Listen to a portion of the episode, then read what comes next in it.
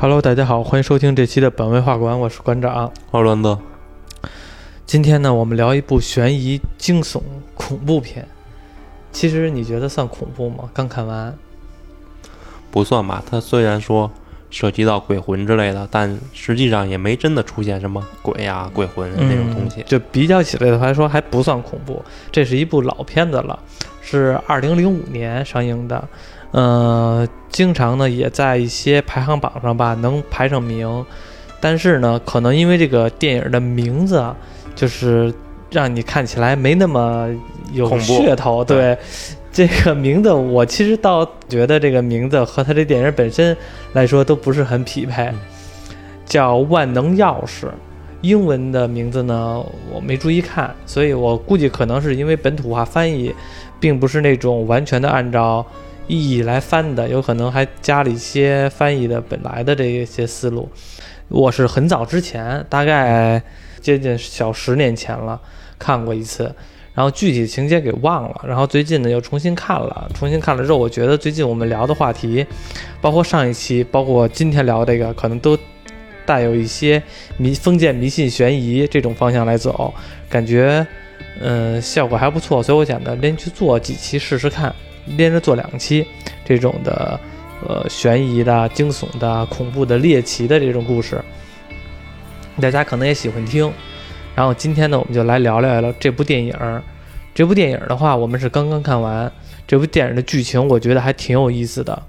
对，惊悚感挺强的。挺强的，是吧？故事的发生其实是一个，呃，作为一个护士，他是一个主角，和你媳妇儿同职业，是一个是一个主角儿。她呢叫叫卡罗琳，我得算了，我就不说英文了。他的名字叫卡洛琳，我就我就不卡洛琳了，他的名叫卡洛琳。他呢是一个护士，然后呢，他呢是在一间医院里边呢，作为一个呃严格意义上来说算护工，并不算纯护士。最后呢，他这个职业呢，刚开始就送了一份，就送了一个老人去世了，是一个黑人。然后呢，他给这个老人讲了，一边讲故事当中，这个老人呢就已经弥留之际就已经死亡了，断气儿了。然后呢，家里边的人就来给这个老人收拾东西或者分家产。结果发现呢，这个老人遗留之物呢，没有谁想要，就是说全都是就放你们医院吧，我们家里边人不想要，所以他对他自己这份职业抱有一定的怀疑，或者说就不喜欢这种这种人情感，觉得他这份工作护理这份工作是需要爱的，包括说老他对老人是有一种好感的，心态上非常有职业道德，所以对这个都比较好。他呢就毅然决然地决定了辞了这份工作，想去一个别的地方。所以说呢，他在路上呢就看那个报纸上面有一份招聘广告，上面写的是呢招聘家政护理人员，周薪一千美金，然后包吃，然后包吃包住，就在一个很偏僻的地方。她有一闺蜜，这个闺蜜是黑人，卡罗琳是白人。她就和这闺蜜说，她闺蜜还说呢，你疯了！本来有一个相当在城市当中有一份还不错的工作，非得跑那么老偏远山区去。然后她的结论呢，就是说我在那个地方能包吃住，还能挣钱，还有时间呢来继续进修我这个护理专业。那以后呢，其实就能边学边挣钱。她有一个自己的合理的一个解释范围，所以呢，就毅然决然的决定去了。去的路上呢，这个地方吧是美国美国北方一个非常偏僻的一个镇子。这个地方呢，基本上就是经常下雨，而且呢是有沼泽，还有鳄鱼啊这种的情况，就像我们看电影那种美国的偏沼泽地的那种状态似的，一个小很小的一个小镇，他就去了，去了呢之后呢，就找到了这个发招聘广告的这一家，是也是在小镇当中就是更偏僻的了。就是基本上就是一条马路中间旁边分岔路，然后往里边开，就跟凶宅鬼屋似的。你记得咱们上期聊吗？就电影里边好多人，电影中去一个明明看着很凶的地方，非得要说咱们进去看看去。这卡洛琳，我看他这段时候就有点这种感觉。要是我的话，我去那个那种偏僻地方，那么一大的房子，而且还那么不算是那种新房子，是那种像以前老式的美国那种木质的结构那种房子，走楼梯啊嘎嘎响的那种的。我要是我的话，我肯定就不去那儿上班去。然后这个结果呢，他就是毅然决然的决定去了。到了之后呢，进了房间，发现没人，然后就往那后院走，就一边叫人一边往往外走。后来呢，发现呢有一个后院，就进去了，是一小花园。小花园里边看着挺正常的，阳光明媚，周围都是花花草草。有一个老太太呢，在给一个老头子跟那剪剪头发呢，正说着话呢。然后呢，他背后出了一个男的，是一个律师。这个律师就跟他说：“哎呀，这两个是两口子。说你进来的时候，我也没听见你敲门，就就给你简单介绍一下，是我发聘的招聘广告。我是他们两口子雇佣的律师，托呢帮我来找人，同时呢也帮我那个看看这个遗嘱家产的事情。然后这个他们就互相的介绍了一下。这个女的呢，这个老太太呢叫奥利维亚。”这个老头子呢，就是坐轮椅上，叫本。这个本呢，是一个半身不遂的一个老人了。就是他的爱人奥利维亚呢，就跟那照顾着他，一直照顾他。但是现在呢，觉得因为是上个礼拜，这个老头子从阁楼上面摔下来了，瘫了，下半身整个没不能动了，而且也不能说话了，所以呢，就需要一个全职的护工来照顾这个本这个老头子，所以就委托这个律师来招聘。这个律师呢也给他简单的介绍一下薪资待遇呀，然后那个那个需要做什么呀？这个奥利维亚也说了，你的唯一的工作职责就是照顾好本就行，具体什么家务之类的都不用你干，你只需要照顾他就行。这个卡洛琳呢觉得还可以，就接了这份工作。他确实也比较想做护工，因为很多人觉得他为什么非得想做护工啊？这个志向有点奇怪啊，谁愿意伺候人家呀？因为这个奥利，因为这个卡洛琳啊，他家里边出现，他以前上学的时候就没事儿老参加乐队巡回演出，但是呢，他的父亲呢就一直不赞同他这件事情。但是虽然他父亲表面上不赞同，但是其实默默的呢也不给他来来制造一些麻烦。所以呢，他父亲有病就扛着，结果呢，他父亲得病了之后，弥留之际都死了。他这个卡洛琳才知道，才回到家。这个时候呢，已经没有办法来照顾他父亲了，因为他父亲已经去世了。所以他就父，所以他对他父亲就有带着带有严重的愧疚感，就觉得这些老人都需要一个完善的照顾来安度晚年。所以他就比较有这种思想，来想做一份护工这份这么个工作。照顾了这个老人的结果，就是他顺。他呢顺利入职了，然后同时他也跟律师说了一下，那那个之前为什么有的人就是在这儿就是不做这份工作，然后这个律师就说呢，可能受不了这个家庭氛围、这个环境，因为那老太太确实看着很严肃，也很吓人。然后这个，但是他就觉得无所谓，所以这个卡洛琳呢就上班了。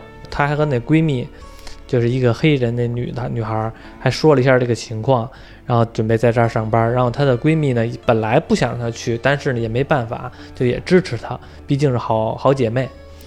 上班了之后呢，她就发现这个第一天去的时候，他就发现了一个奇怪，奥利维亚呢就带着卡洛琳来告诉他啊，这个本的话每天几点吃药，然后然后是需要每天都需要洗澡换洗衣服，他也默默地记下来了。然后第一天去的时候，他在给本盖被子的时候，突然间本那手啪一下握住他的手，就用最大的力气，然后眼神呢就老盯着这个卡洛琳，卡洛琳就非常害害怕，卡洛琳就非常惊讶，说怎么回事？你弄疼我了？然后就赶紧给他松开下开。这个时候呢，奥利维亚就冲进来了，说怎么了？说本不知道为什么突然抓到我的手了，然后说你喂没喂他吃药啊？说我喂了呀。这突然之后抓着我的手了，奥利维亚赶紧就把那个药就给这个本喝下去了。喝下之后呢，亲了一下，然后这个本就睡着了。就结果在第二天的时候，这个卡洛琳在这儿刚工作了第二天，就出现一档一档的事儿。第二天晚上的时候，卡洛琳呢在睡觉，睡觉突然听到嘣隆一声，他就惊醒了，出了自己的房间，然后发现呢都都是黑的。把灯开开，就发现依然有嘣隆嘣隆这种声儿，他就赶紧的去了房间里边看看，结果一进去本那房间是门是锁着的，他赶紧拿他那个钥匙来去开开，他那把钥匙是万能钥匙，也就是说这个大别墅里边有好多房间，他这把钥匙都能开开。奥利维亚给他的，女主人给他的，他就赶紧开开。一进屋子看见呢，本并不在自己的床上，他就赶紧的去别的房间找，都没有找到。他突然想起来，他进房间的时候门是锁着的，他就赶紧把奥利维亚那个门给拍一下，说：“奥利维亚说本跑了，赶紧跟我去找找。”然后呢，又进了房间，一看见窗户是开开的。窗户是开开的之后，然后他顺着窗户往外看，看到了本从窗户爬出去，之后呢，有一个雨搭子，顺着那雨搭子呢，正往那个别的地方爬，开始往这别墅外边爬。结果他就喊：“本，你别动，我要去救你，你别动。”然后这本回头看了他一眼，更害怕了，接着往前更快速的爬。这一爬快了之后。这个本就从，因为他本来就半身不遂了，从这个雨搭子上边呢，就重重的摔到了地上。卡洛琳就赶紧下去了，就赶紧的把他给扶起来。扶起来的是中途中，奥利维亚也出来了，说到底怎么回事？说那个我也不知道，说我听到声音，我看到了房间里边，就看到了本往出爬。结果那奥利维亚就说：“你难道没给他喝药吗？”他说：“我给他喝了呀。”但是奥利维亚说：“你确定他喝了吗？那我怎么能确定啊？我也不知道他具体验没验。从这段就说明，奥利维亚一直给这个本喝的药呢，其实就能让那个本来快速的睡眠。但是呢，这一次本并没有喝掉这个药。奥利维亚就说：‘去，赶紧把轮椅弄下来，咱们先把他给弄屋子里边去。’卡洛琳就赶紧的去阁楼里边，去这个本的房间里边，把轮椅给推下来。”推下来之后呢，他发现地上有一个花盆儿碎了，床单呢也攒成一块儿了。他就把那床单拿起来一看，上面用花盆上面的泥土写了几个字：“Help me，救救我。”然后这个时候他觉得事情开始有蹊跷了，就把这个床单给收起来了，把这再把轮椅推下去。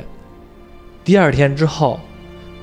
那个律师来了，就是之前我们说他去这房间里边还有一个律师嘛。这个律师说：“说你这律师还跟他开玩笑，你可真厉害！你刚来第二天的时候就把你的雇主要逼掉自杀，然后就跟他开玩笑说，这个卡洛琳就跟他说：说我这个发现点奇怪的事情，本好像他的眼神要告诉我什么事情，而且我发现他在床单上面写了一个 ‘Help me’，救救我。”这律师呢就跟他说：“你可能多想了，这一家子人呢都还不错，应该不是这样的。你有没有证据啊？”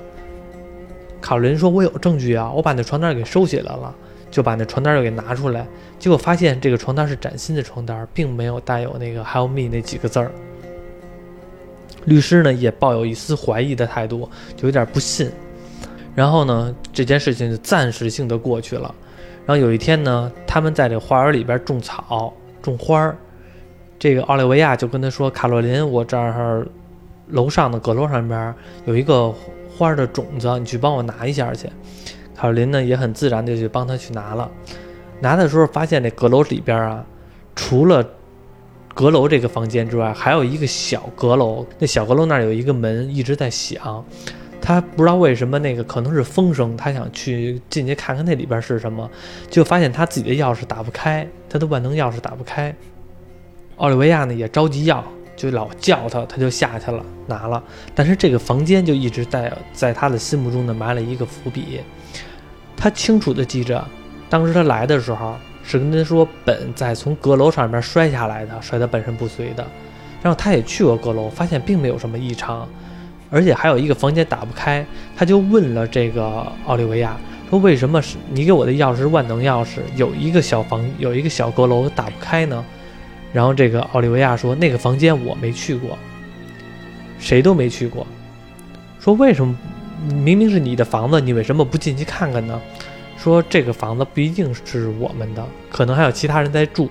卡洛琳是从美国南部过来的，那个地方呢，就是那个地方就是比较现代化，不太迷信，不信什么鬼神这种的。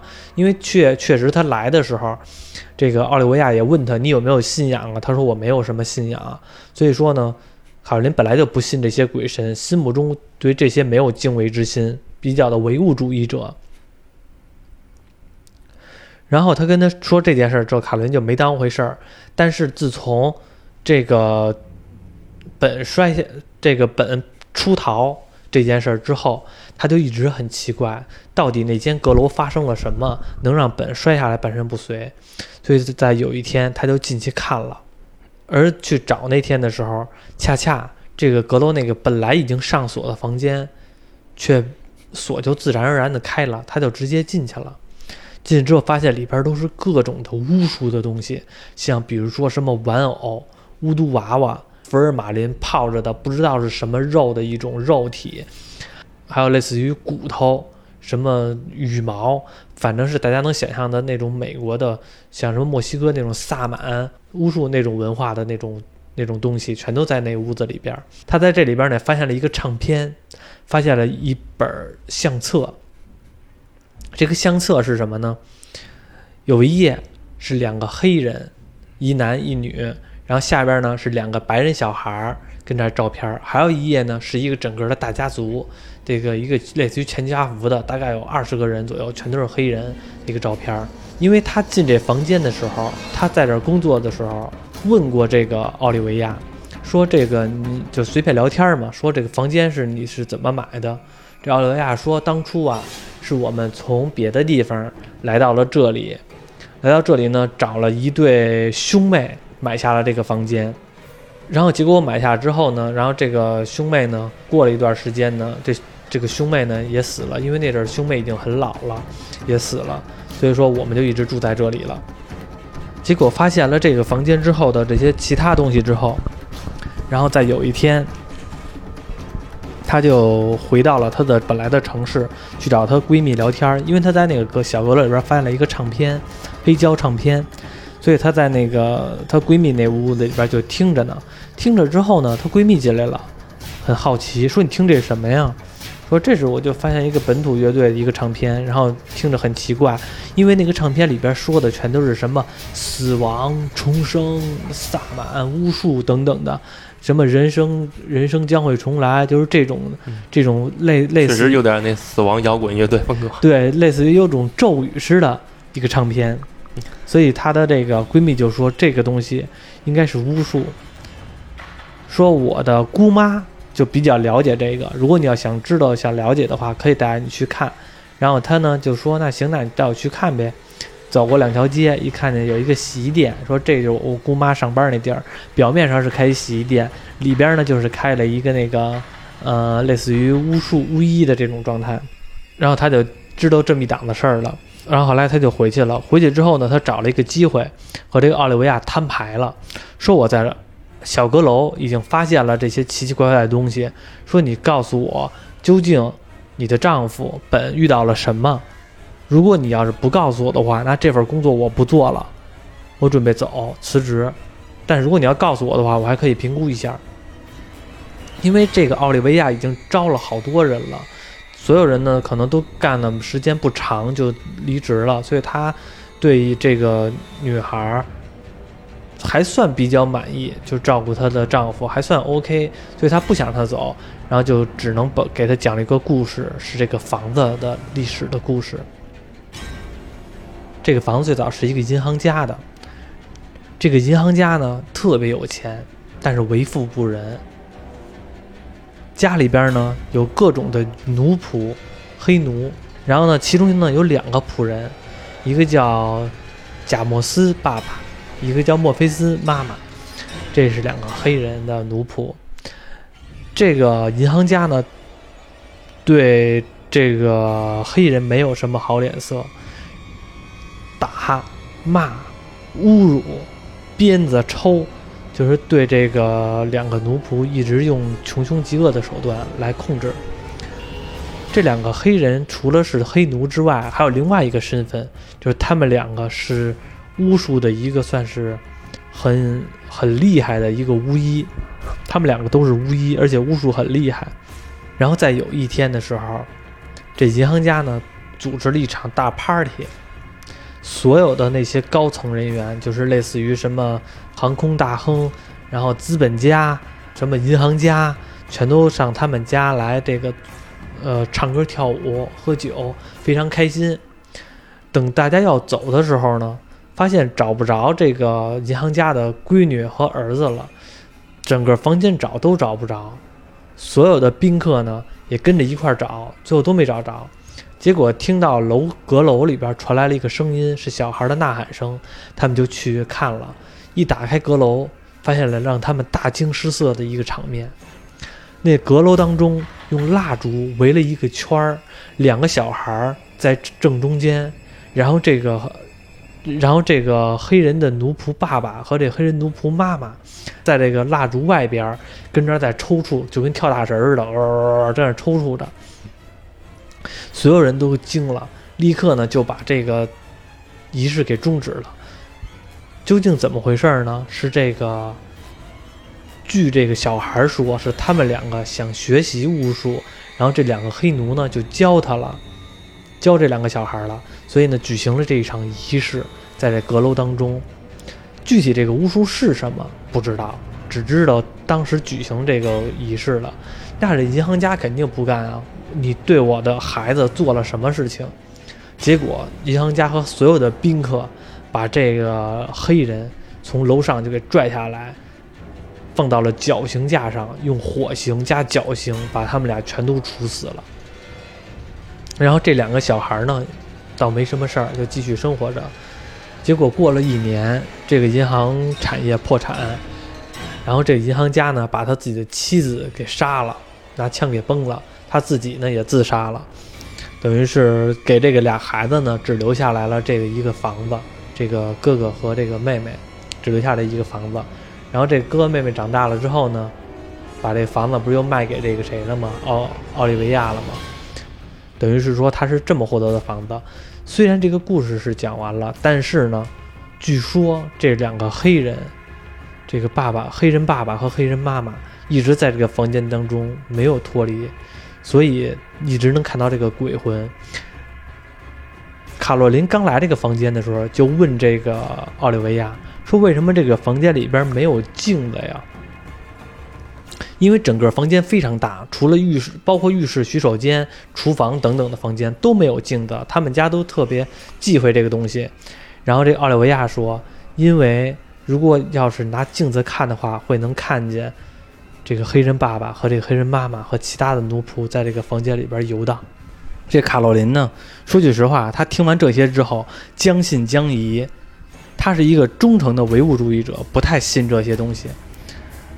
给本洗澡的时候，他还随口一说：“你的妻子是跟我说能从镜子里边看到鬼魂之类的。”这个时候呢，他那个肥皂掉那个水池子里边的，把眼睛给淹了。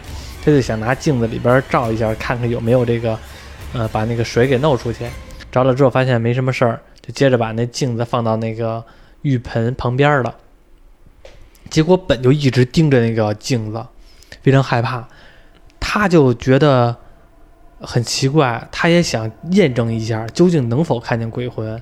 他自己看的时候没发现有什么东西，很很正常。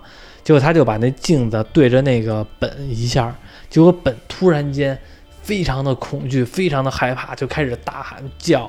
他赶紧把门关上，然后就安慰着本说：“没事儿，没事儿。”但是这一件事儿在他的心里边深深的烙下一个印。究竟这件事儿是否是真的？他开始对自己有所怀疑，对自己的认知有所怀疑。结果有一天呢，她又出去回她闺蜜那儿，路过那个洗衣店，就是当时她闺蜜说她姑妈开的那洗衣店，她就进去了。他一直对本究竟是怎么摔下来的抱有一个怀疑。他发现不止本是从楼上摔下来半身不遂的，而之前这个房间的主人，也就是说那个兄妹，也是从房间里面掉下摔下来之后半身不遂了，然后不能说话了，然后才导致这个想卖房。所以他就为什么说两个人全都是这种死因？他一直就觉得本想告诉他什么，但是一直就不知道。怎么来，来告诉她究竟遇到了什么事情？再有一天呢，她路过了这个她闺蜜的姑妈家那洗衣店，她就进去了，发现那个姑妈家洗衣店门口呢，用砖粉给挡成了一条线，就是红砖的那个粉末，画了一条线挡在了门口，她也迈进去了。她来这小镇的时候，发现各个地方全都有这个砖粉。这个砖粉的作用就是让那些巫术的东西不能进入到你这里，不能伤害到你。所以她就知道这个风俗。她闺蜜的姑妈说，她遇到了一档子事儿，巫可能是巫术。有一个人仿佛好像要向她求救，但是呢，却没法告诉她是什么话，说不出来话。这姑妈呢，给了她配几方，配了几样东西，跟她说，告诉她一方法，你把这个方法对这个病人来使，看她怎么能说。她闺蜜知道这件事之后，还埋怨她呢，说你怎本来是一个坚定的唯物主义者，为什么会信这些东西？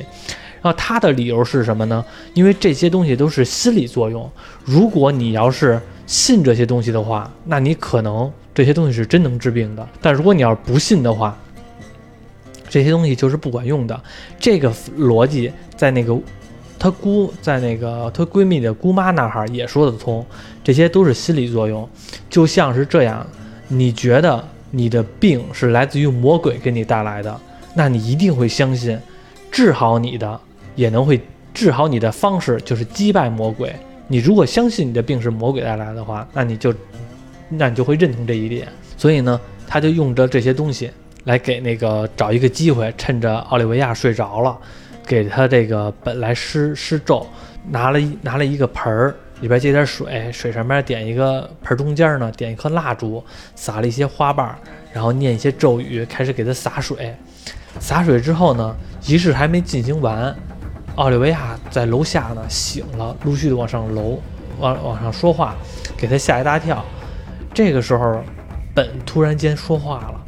卡罗琳就这么叫了一声，然后他就很惊讶，说：“你想跟我说什么？”“Help me，带我出去。”突然间能说话了，他就很惊讶。知后来他就知道了这件事情绝对有蹊跷。然后这卡伦就问他：“你怕谁？你究竟害怕谁？”指一下门口，手就放下了。这个时候，奥利维亚进了房间，然后卡伦就知道了。这老头儿怕的是他的媳妇儿，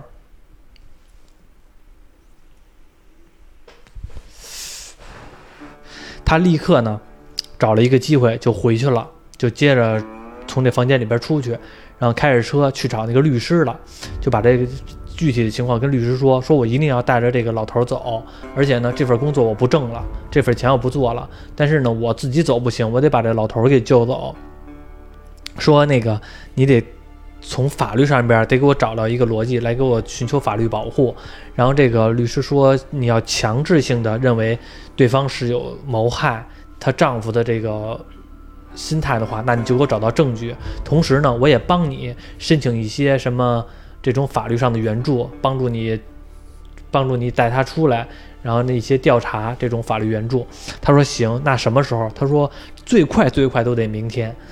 那他就先回去了，但是他也等不及了，他想今天晚上就把这个老头儿给带走。而他从那个她闺蜜的姑妈那儿知道了怎么抵抗这个邪魔的这些东西的方法，就是用砖粉，所以他也准备了一些砖粉。同时呢，他因因为以前去小阁楼发现了，除了唱片之外，还发现了一本书，那本书里边呢，专门有一页是写的是庇护。就是画了一个圈儿，一个法阵，需要什么消食啊等等的这些东西来做一个法阵，然后你在法阵中央，恶魔就会无法侵占到你。所以他也记住这个东西，一直想找那个书，但是死活找不着。咒语的话呢是那个唱片，但是他也找不着。他回到了房间之后，然后先用这个砖粉在他自己屋子里边撒了一下，让拿地毯呢把这砖粉盖住了。这个时候跟那个奥利维亚说：“奥利维亚，你过来，快来看，我这房屋漏水了。”这奥利维亚走到门口不进来，过不不进他的房间，说：“怎么了？”说：“你看我这儿好像漏水了，楼上跟那滴答滴答水呢。”奥利维亚说：“这是经常的，因为这咱这房间比较老，经常漏水。说你能不能进来帮我看看来？”不进去了，我在这儿就能看见。我现在开始炖菜呢，马上就要熟了。奥利维亚一直让他进来，他一直不进来。种种的事情，给这个卡洛琳呢心里边呢，都越来越相信，这个房间里边确实有巫术，而且奥利维亚是一个巫女呀，让她这个可信的程度会越来越高。通过这件事情，他就越来越相信了，所以他就觉得今天晚上都等不了了，准备想那个找个机会，然后把奥利维亚给下了药之后，把这个本给带走。奥利维亚也说：“那咱们你在我这儿也干了好些日子了，咱们吃顿饭吧，好好的吃顿饭。”这场饭局当中呢，奥利维亚一直让这个卡洛琳吃他做的秋葵秋葵汤，但是呢，卡洛琳一直不喝。然后这个时候突然停电了，奥利维亚呢去拿一下蜡烛，中途的时候，卡洛琳立刻把他自己准备好的这个药给下到了他的红茶里边。等回来之后，奥利维亚喝了一口，卡洛琳一看奥利维亚把这个药给喝了，一下这个自信心就上来了，就跟他就跟他说：“那就挑明了说吧，究竟你的丈夫遇到了什么事情？你要告诉我实话。如果你要不告诉我实话，我今天晚上就把他带走。”对方也很愤怒啊！你凭什么带走我的丈夫？我的丈夫和我非常相爱，你现在是要敢威胁我吗？说着就要起来，就要。武力就就要用武力来制服卡洛琳，但是一起来的时候发现已经晕了，趴到地上了。他立刻从兜里边拿了一个粉笔，同时拿了一张纸。这张纸就是当时奥利维亚在阁楼里边发现的那本书的其中一页，那一页就是庇护。他一边的拿粉笔往那个周围画圈，一边准备把纸拿出来，想画一个庇护的方阵，念着咒语。因为他已经晕了，没多少劲儿了。然后呢，卡洛琳就赶紧的把这个纸拿走了。他找到那个纸，同时呢，也找到那个唱片。他就趁着这个卡奥利维亚晕了的时候，卡洛琳就要开车，赶紧的把这个本想带走。结果整个大院子那个大铁门被锁上了，他没法跑出去。撞了几下，没撞开，自个儿车还灭火了，废物点心似的。一个人也没法带着一个成一个成年的男子逃跑，他就先把本放到一个小放到一个那个放杂货的一小屋里边了，撒上了砖粉，然后呢给他藏起来了，说我一定会回来救你的。他自个儿呢划着船跑了，他那个大房间里边是呃有一条小有一条小溪，那小溪是顺着外边的，上面一个小船，所以他偷偷摸摸的从船上边划走了。立刻就去找那个律师了，就说就把这个情况跟他律师说，然后说你现在立刻跟着我去回去把那个本给救出来。然后律师说行，那你稍微等一会儿。这个时候律师电话响了，然后呢他就接了个电话。那那个卡洛琳呢在房间里边就来回转悠，就发现哎这个律师听的唱片也是那种黑人那种经典的爵士乐，并不是白人常听的那种音乐。同时呢他就随便看。发现那个律师的办公桌上面写着一个初级法律教程，但是这个律师明明是高级律师，他竟然还看初级法律教程，还有什么遗产，怎么来遗那个遗产法，还有其他的。他发现抽屉里边呢有一些各种的巫术用的东西，什么骨头啊、戒指啊这种巫术用的东西，他就很惊讶，也发现了一把钥匙，就是那把万能钥匙，他也有。他正在脑子里边不停的在思绪着，到底是遇到了他什么事情，突然之间感觉到窒息，律师从背后把他给勒着了，给他勒晕了，又给他带回到了这个房间，和这个奥利维亚，这个律师和这奥利维亚明显的就认识，说奥利维亚我回来了，他已经跑了，又好被我带又被我逮回来了，说东西准备的怎么样了？说马上就要准备好了，奥利维亚去阁楼里边准备那些巫术用的东西，然后他呢，卡洛琳呢也醒了，他们就对峙，用这个律师拿着猎枪指着这个卡洛琳，不让他逃跑。卡洛琳呢想起来，他自己的房间不是划了一条拿砖粉画了一条线吗？就是那阵试验奥利维亚的时候，说你让我你来进我房间，他不进来啊，有那那不有一个有一个砖粉吗？所以呢，他就立刻的找一机会冲进了他自己的房间。律师想开枪，发现没子弹。其实就算有子弹，他可能也不想开枪。我估计，他可能是知道没有子弹，所以才漏军儿了。他就赶紧的跑到自己的房间，从窗户又开始跑出去。他房间里边藏了一袋的砖粉，在这个各个的阁楼里边的一个门口全都撒上了砖粉。这个律师和这个奥利维亚只要遇到了砖粉就不过去，所以说呢，他就能找到了一个机会，就一直在这房间里边打游击跑，终于跑到了这个小阁楼了。发现这个阁楼里边的所有的阵法全都已经摆完了，他想起来了，他兜里边还有一张那个庇护的那个符咒那应该叫庇护吧？啊，还庇护？庇护那个符咒，他就立刻的照着那个符咒画了一画了两个圈儿，然后呢，把自己的头发割了一下，把自己的血液点了四个点儿，然后还准备了一些硝石、砖粉这种东西，画了一个法阵。这个小阁楼里边呢，有好多的镜子。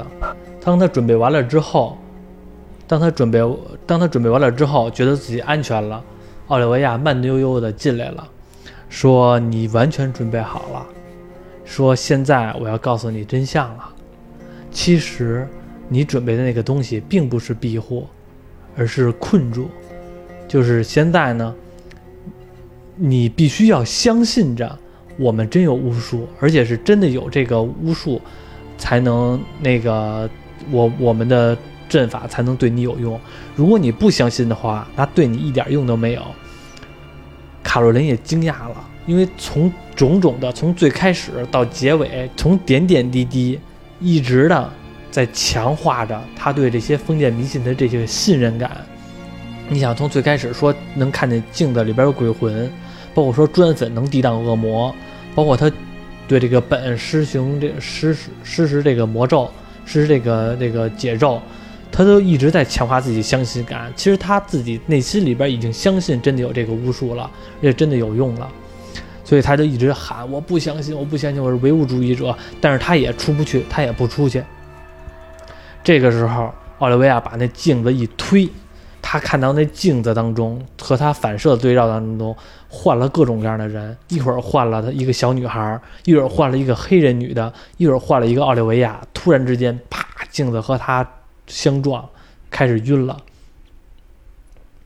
第二天醒来，已经白天了。卡洛琳醒来之后，发现奥利维亚躺在了地板上。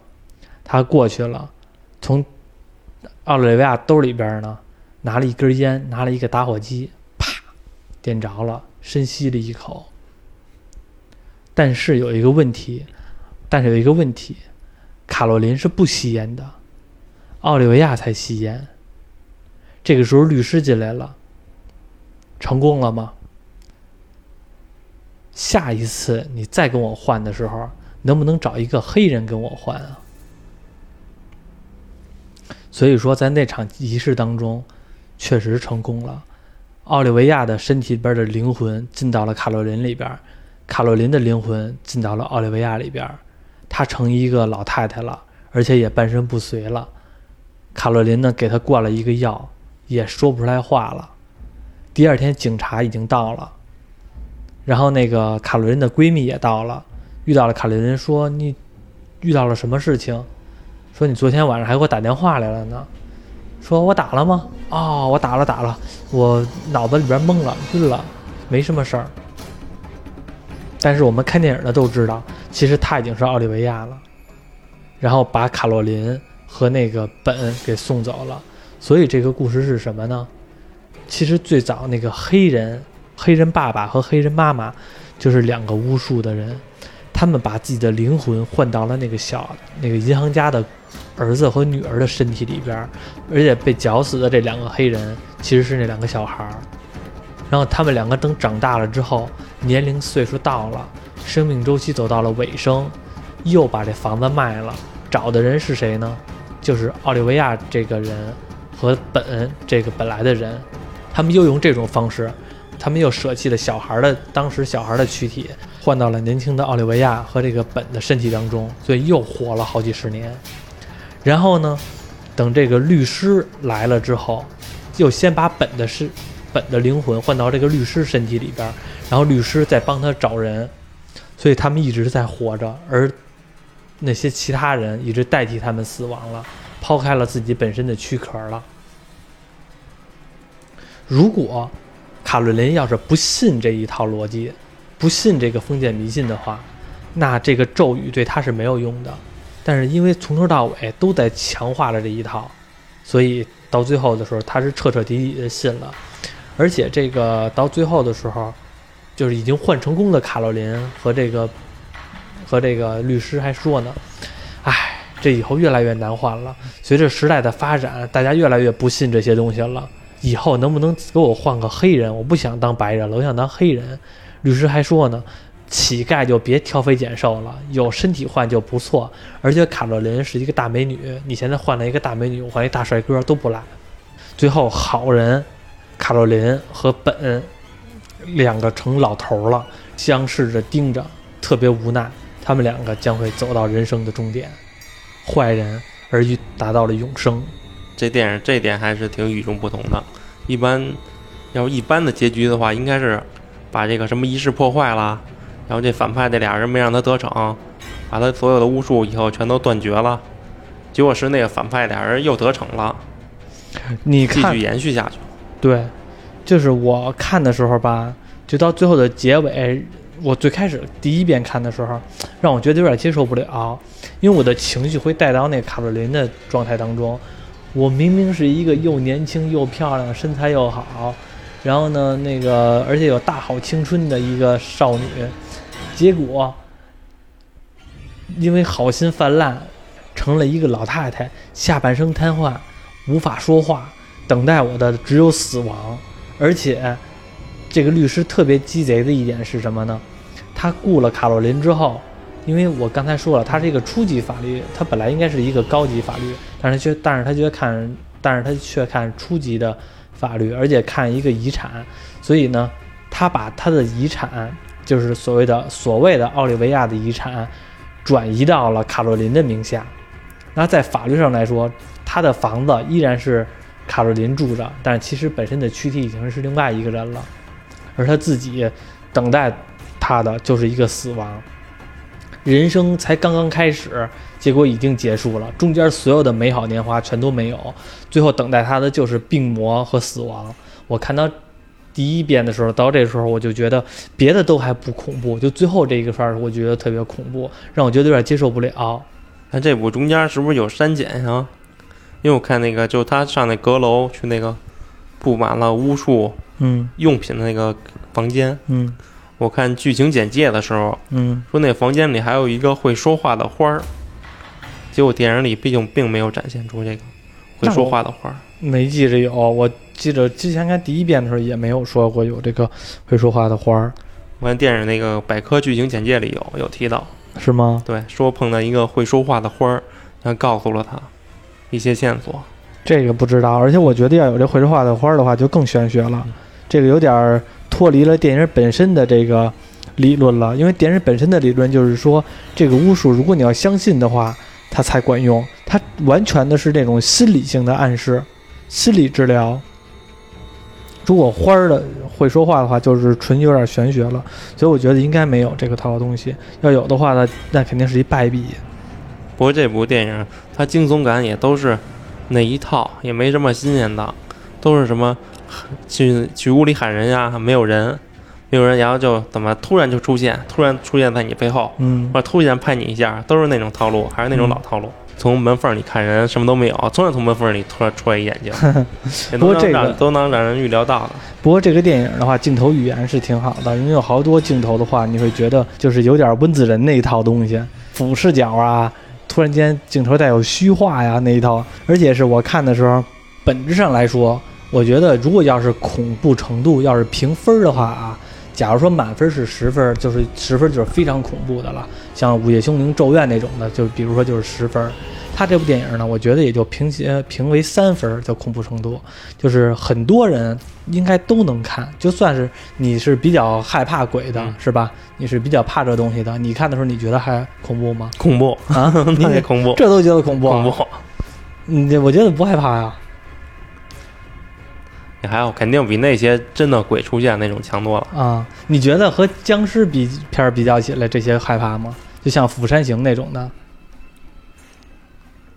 也还行吧，《釜山行》其实也不算那种恐怖片儿，嗯也是灾难、灾难惊悚吧，那应该。嗯，反正是我看的时候吧，挺有那种温子仁的感觉的，就像《招魂》啊，然后像那个那个安娜贝尔啊，有点那种感觉，还不错。而且这部电影是非常老的了，是二零零五年的片子。其实，呃，评分也还不错，只不过就是我觉得它的翻译有点奇怪，叫万能钥匙啊，其实和钥匙没啥关系。如果他要换移形换位，我觉得倒非常符合。但是，只不过要是移形换位的话，就完全剧透了。对但我觉得这部电影最大的惊悚感，可能就是最后那个女老太太嗯追杀，就追捕那个卡罗琳，嗯就追捕在那个大房间里跑跑跑跑，然后老太太一边喊她名字一边一边追，就特别让我想起来之前看那个玩《生化危机》啊最新出的《生化危机》，啊最后那大 boss 不一个什么女女士吗？啊，那个叫什？么女士？那叫什么八八尺夫人？啊，对，八尺夫人。因为我不敢玩啊，我都看小视频，别人直播玩八尺夫人不也不也是后边追着玩家吗？玩家就可着房间跑，啊，看得我都想跑。那个什么，那卡洛琳，那个奥利维亚，就那女的也是，而且她是还一边说话一边追。卡洛琳，你觉得你有我强壮吗？啊，你是不是在这里？有点那种感觉。就是还有那个卡洛琳第一场追逐戏拿枪的时候，那种压迫感挺强的。拿枪来，你在哪儿？我看到你了，嘣，开一枪。不过这个电影里边，我觉得他说的这个逻辑吧，其实让我觉得还挺信服的。就是咱们中国话有一句话嘛，叫“信则有，不信则无”嗯。他这个逻辑其实就是符合咱们这个“信其有，不信则无”。如果卡洛琳要是不相信这一套巫术的话，那其实所有的东西全都是白做的。嗯是不是？之前我和于老师录过一期那个，呃，逃出绝命镇，呃，那个电影其实和这个电影是非常相似的。那个电影也是，就是那个就是这种用这种意识转移的方式来转移到别人的更年轻的人的身体身上。只不过那部电影最后的结尾是好事儿，就是没有换成功。而且那部电影是白人想转移到黑人身体里边，因为觉得黑人身体素质比较好。比较起来，其实我觉得，呃，看能接受逃命逃出绝命镇的，就能接受这场，就能接受这部万能钥匙。至于这俩孰好孰谁好谁坏，其实我感觉可能逃出绝命镇更略微好一些，因为它里边的那些氛围还有那些情境，并不是让你看着恐怖，而是让看到你背后一凉，心里边呢有点犯怵的那种状态更更多。而这个万能钥匙呢，还是比较传统那种通过音效、通过场景突然吓一下人吓一下人的那种状态呢比较多。所以说，按照心理恐惧来说的话，我更赞同逃出绝命镇是略胜于万能钥匙的。但是这部万能钥匙也当然也很不错了。所以说有要是喜欢看这种电影的话，可以再看一下万能钥匙。逃出绝命镇之前也录了音了，也录过一期。